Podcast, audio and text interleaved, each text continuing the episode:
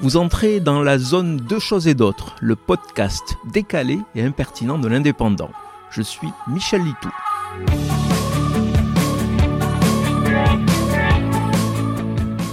En cette fin d'année, il est temps de relativiser et de tirer les enseignements de ces douze derniers mois.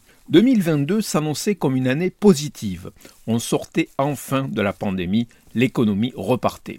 Et puis Poutine a un peu douché les prévisions par trop optimistes.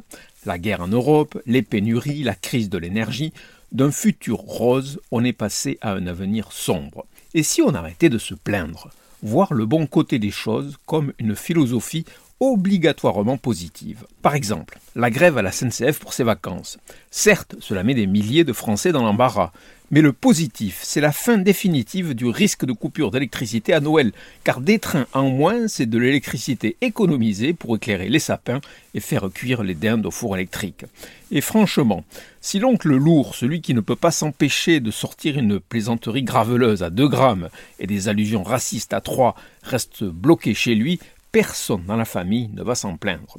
De plus, statistiquement, dans le rebond de l'utilisation du covoiturage, il y aura forcément de belles histoires d'amour qui vont naître, quand la lutte finale devient conte de Noël. Monique, sans train pour aller d'Albi au Barcarès, accepte de faire le trajet avec un certain François. La première veut découvrir le village de Noël, le second rejoint sa fille pour les fêtes. À Castelnaudary, les deux divorcés rient. À Narbonne, il fait très chaud dans la voiture. À Le 4, ils prennent ensemble un Airbnb.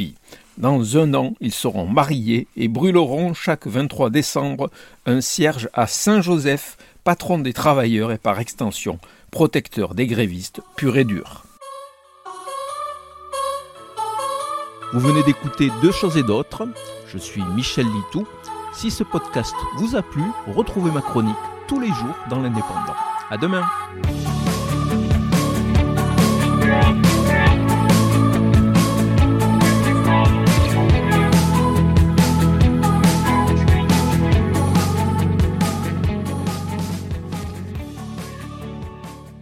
Retrouvez cette émission et toutes nos productions sur Radio Indep et en podcast sur l'indépendant.fr, nos réseaux sociaux et votre plateforme de streaming favorite.